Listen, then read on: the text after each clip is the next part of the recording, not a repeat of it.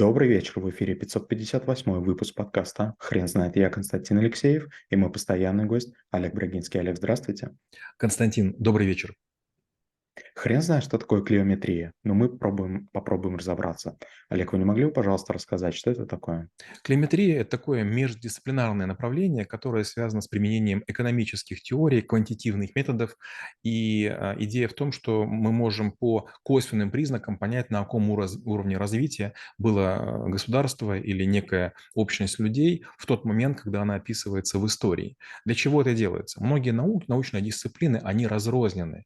А возникает вопрос, а можем ли мы между собой связать ткань, скажем, композиторов с химиками, а, скажем, а, а, физиков и, например, там, религиозных деятелей, походы и, например, совершенствование машин, механизмов и укреплений?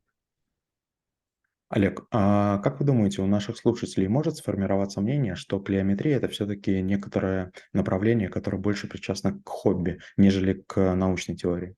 Вы знаете, а многие э, научные теории, они очень похожи на хобби. Например, есть такая штука, называется любительская лингвистика. Особенно Задорнов и другие различные юмористы ее пустили в народ. Они использовали такие очень простые толкования, но со временем забывается, что на самом деле люди шутили, и начинает всерьез восприниматься вот те а, смыслы, которые вкладываются в слова. А, настоящие лингвисты, они не пытаются найти похожие слова, потому что, как правило, при происхождении слова видоизменяются. Они ищут слова по смыслу, а не по схожести морфем. Но, с другой стороны, пока не объяснили все морфемы, они не считают слова родственными. То же самое происходит в клеометрии. А, мы говорим о том, что был, скажем, рабский труд. Вопрос, рабский труд был ли эффективен? Или, например, появление двигателей на дровах или железной дороги. И вот, например, железная дорога оказалась одним из самых великих изобретений человечества, не таким, как интернет, не таким, как самолетостроение. Почему? Потому что в первую очередь железная дорога очень регламентировала пространство. Было время, когда дилижанцы возили грузы и людей, когда хотели, и опоздание считалось обычным и естественным. Но железная дорога потребовала очень точного времени, и мы стали носить часы на руках, мы стали использовать вокзальные часы, мы стали по ним сверяться. Опять же, вторая еще интересная вещь, такая странная, но современная война заставила людей, особенно мужчин, носить часы для того, чтобы координировать свои действия. Кто бы мог подумать, что война приведет к росту хронографов, которые носятся на левом запястье. Олег, вы не могли бы, пожалуйста, рассказать, а, какова практическая польза от а, ответов на вопросы, которые задаются обычно в клеометрии? Дело в том, что вот когда мы начинаем говорить о том, с кем сравнить современный там строй, уклад, то часто говорят, что Россия там в 13 году или там в пятом году была такая-то. Или, допустим, там, что Манхэттен был куплен у, инди... у индейцев за 25 долларов.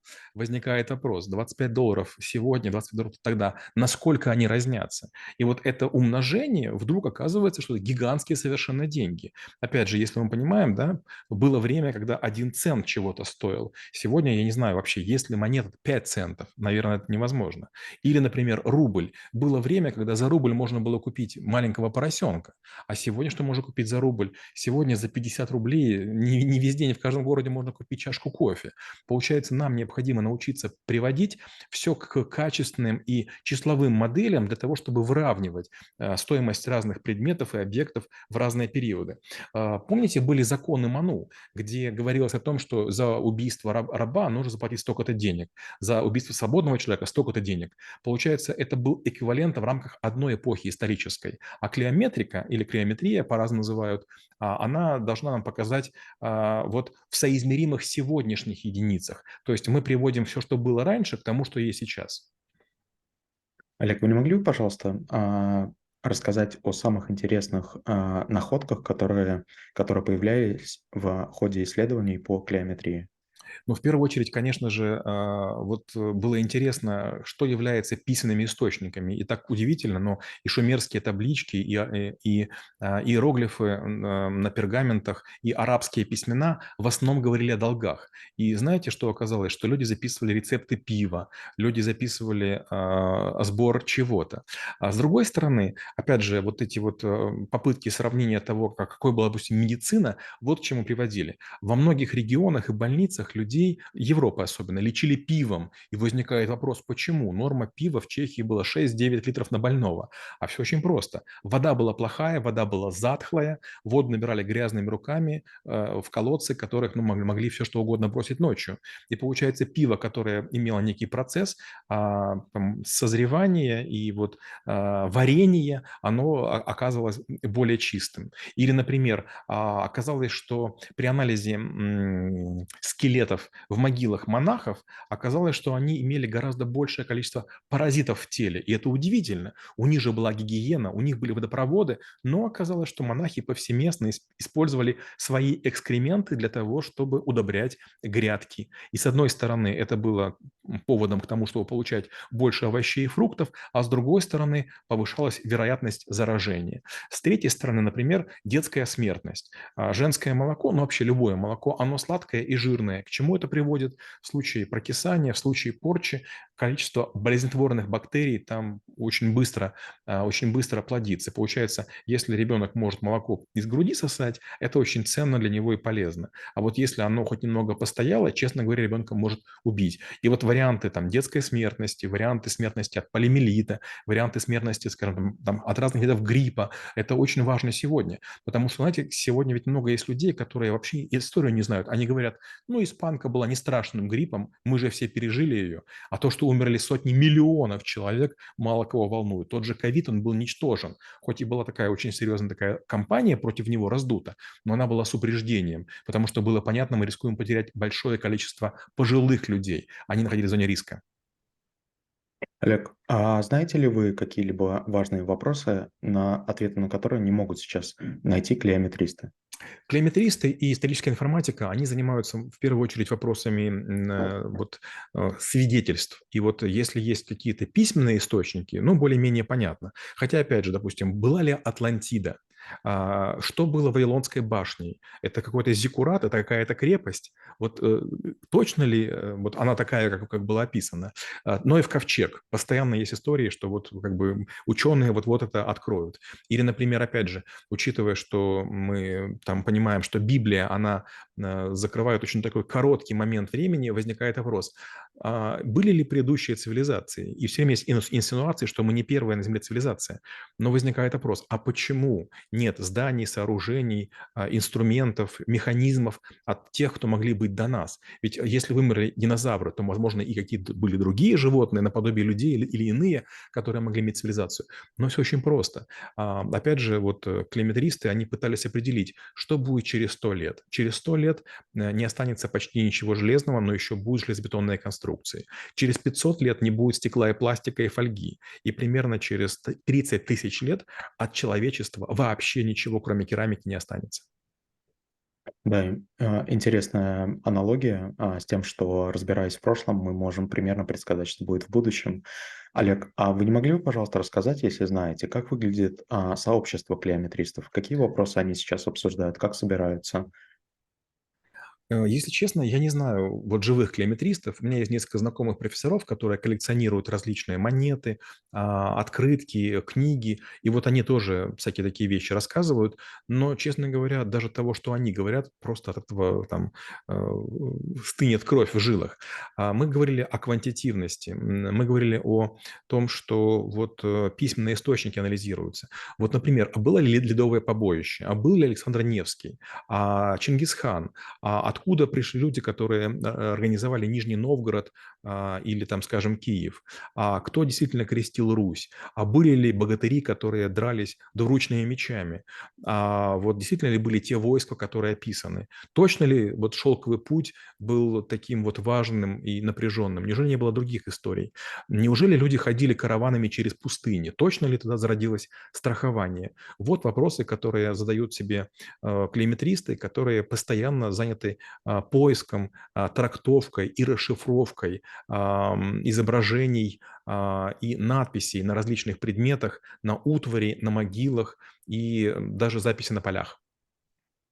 Олег, очень интересно узнать про ваш практический опыт, когда вы изучали эту тему или смотрели какие-то материалы. А Подчерпнули ли вы для себя что-то, что можно использовать в трэблшутинге, например, методы исследования материалов? Да, безусловно. У меня был а, коллега один, он был моим руководителем. К сожалению, не пришлось его снимать. Он был из Крыма, я его очень уважал, но так получилось, что он за- заврался, заворовался, и мне пришлось его убирать. Мы потом не смогли объясниться. Так вот, э, опять же, в Крыму в свое время было очень много черных копателей, которые добывали серебро и другие какие-то вещи из земли. И причем, как правило, когда это все в Киев переправлялось, были разговоры о том, что это дохристианская эпоха. Мол, все, что дешевле, мы переплавляем в обычные изделия, оставляем у себя, делаем какие-то поделки для местных. А вот какие-то вещи, которые прошли радиоуглеродный анализ, они как бы идут в Киев, в столицу, потому что они дороже.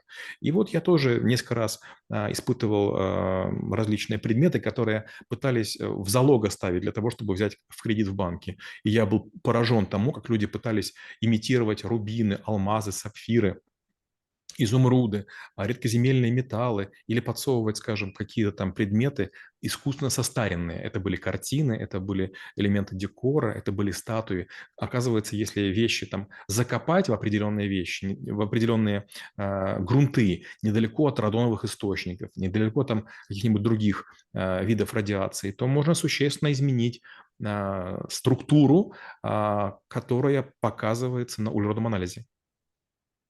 Олег, как вы думаете, есть ли шанс у клеометрии а, попасть в поле зрения о, а, человеческих масс как популярная наука? Нет, честно говоря, мало людей, которые понимают археологов. Вот знаете, многие думают, что археология– это вы какой-то курган скифский открыли, а там прям куча-куча всего понятного и ясного. Нет, археологи имеют в своем распоряжении, как правило, кости поломанные э, э, или там а, измельченные. Они имеют э, различные а, доступы к выгребным и мусорным ямам. Я не шучу. И, честно говоря, их открытие очень скромно. Допустим, недавно очередную нашли выгребную яму в Италии. Это был общественный туалет, благодаря которому стало понятно, что а, римляне бедные питались яйцами и морскими ежами. Ну, такое себе открытие. А с другой стороны, буквально недавно тоже клейметристы сделали такое интересное исследование. Оказывается, что а, мы уже практически везде оставили свою ДНК. То есть уже нет даже льдов, уже нет островов, уже нет океанского дна, где не было бы ДНК. Как это происходит? Мы ходим в туалет, и наша ДНК в разных видах смывается. И, честно говоря, вы же понимаете, что 99% воды, которая находится на планете, она когда-то была мочой динозавров, мочой людей и так далее. То же самое с нашей ДНК. На любой песчинке любого пляжа уже прилеплена наша ДНК, и это создает очень такую серьезную проблему, потому что, честно говоря, можно материал биологически собирать без ведома жителей планеты. И получается, что если мы продолжим эти исследования, возможно, мы найдем ДНК динозавров э, на каких-нибудь окаменелостях, и мы сможем их восстановить. А вот что же будет дальше, это будет, знаете, похоже на парк юрского периода. Олег, спасибо. Теперь на вопрос, что такое клеометрия, будет трудно ответить. Хрен знает.